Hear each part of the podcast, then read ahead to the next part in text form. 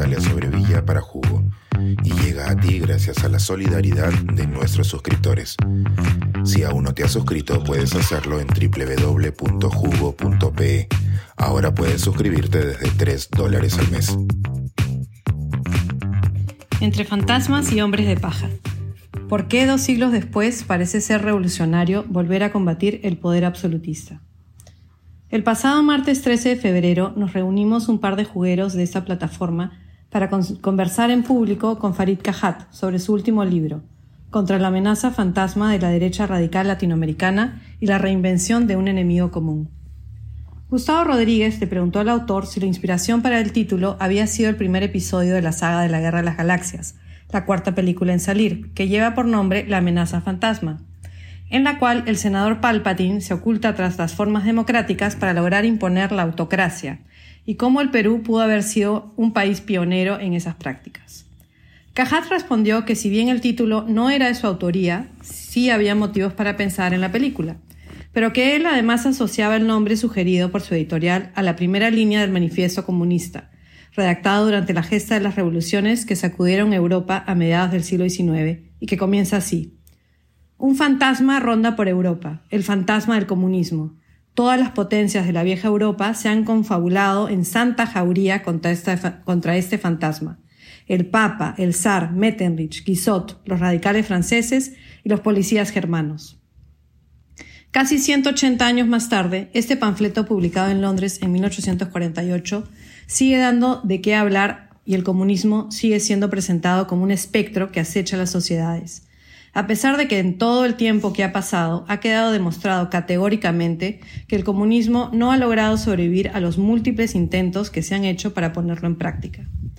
Pero la amenaza que podría significar ese sistema político, que ya casi nadie defiende abiertamente y que muy pocos reivindican como una ideología que los mueve a actuar, sigue sirviendo como el cuco que esgrime un sector de la derecha que busca hacerse del poder, acusando a todo enemigo de ser comunista y de querer terminar con nuestra forma de vida.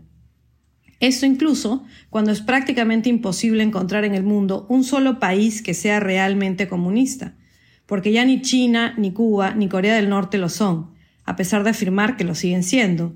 Estos tres países son dictaduras de la peor especie, donde ni el sistema económico es realmente comunista.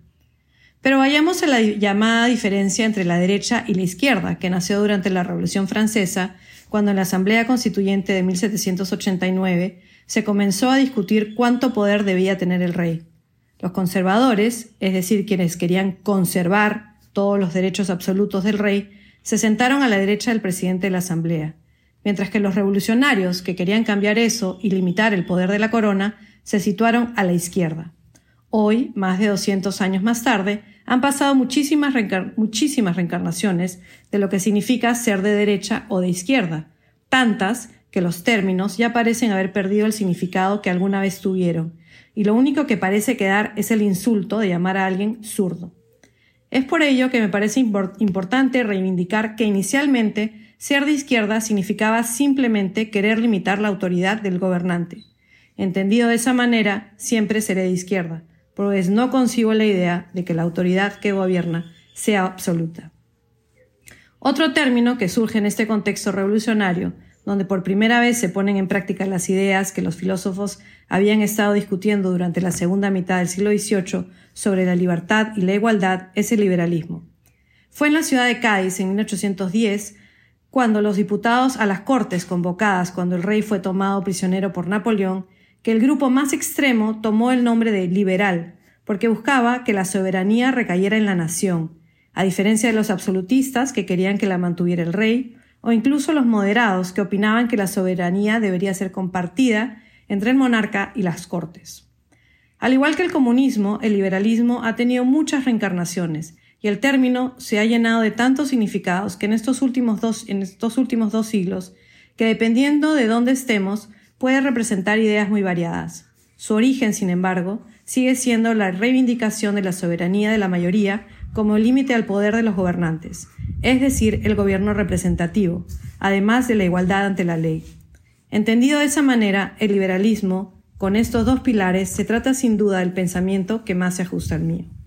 La amenaza fantasma de la que nos habla Cajat sería pues la creación del llamado muñeco de paja, el straw man, al que se le achacan todos los males del universo, para atemorizar a quienes ya viven situaciones extremas. En la América Latina de hoy hay muchos motivos para tener miedo. Vivimos en sociedades violentas y desiguales, donde la inseguridad personal y económica hace que la vida de muchas personas sea particularmente difícil.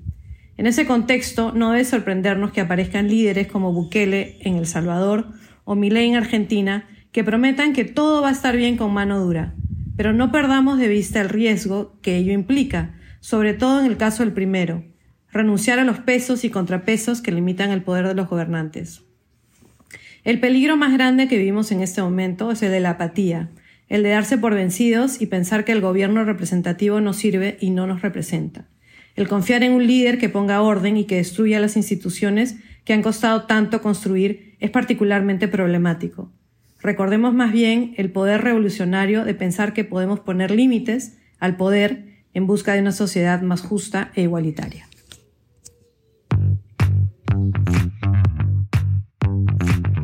Suscríbete a Jugo y espía en vivo cómo se tramó este artículo.